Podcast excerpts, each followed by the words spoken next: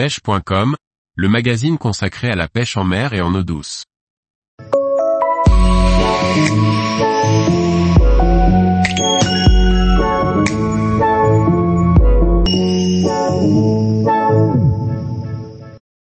Pour profiter de l'été, pensez à pêcher les petits milieux oubliés. Par Thierry Sandrier. À proximité immédiate de chez soi ou lorsque l'on part en vacances, on ne trouve pas toujours un lac, une rivière pour exercer sa passion.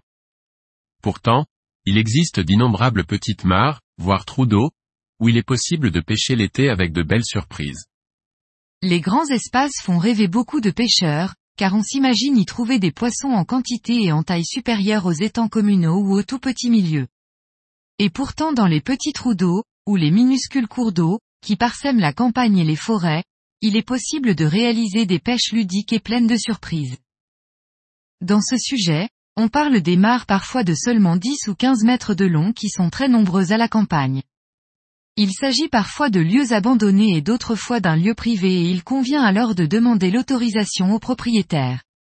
Ces spots ne sont pas nos destinations privilégiées et favorites, mais elles présentent l'avantage d'être très nombreuses et bien souvent présentes dans un rayon de 5 km autour de votre lieu de vacances.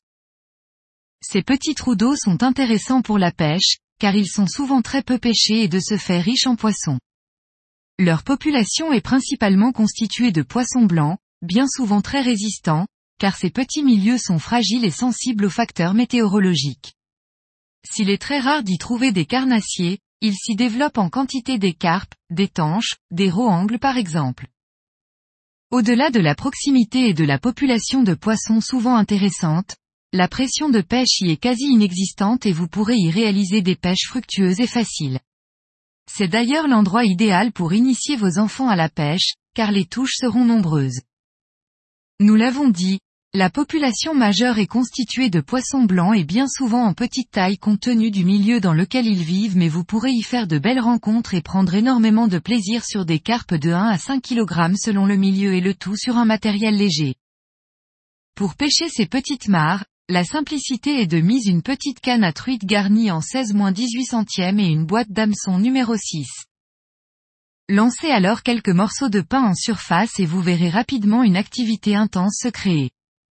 Ces petits poissons, notamment des roangles, mais aussi des carpous un peu plus gros qui viendront gober régulièrement l'intégralité du morceau de pain. Échez votre hameçon et lancez-le au milieu des autres. Vous ne tarderez pas à réaliser de magnifiques prises si combatives sur un matériel aussi léger.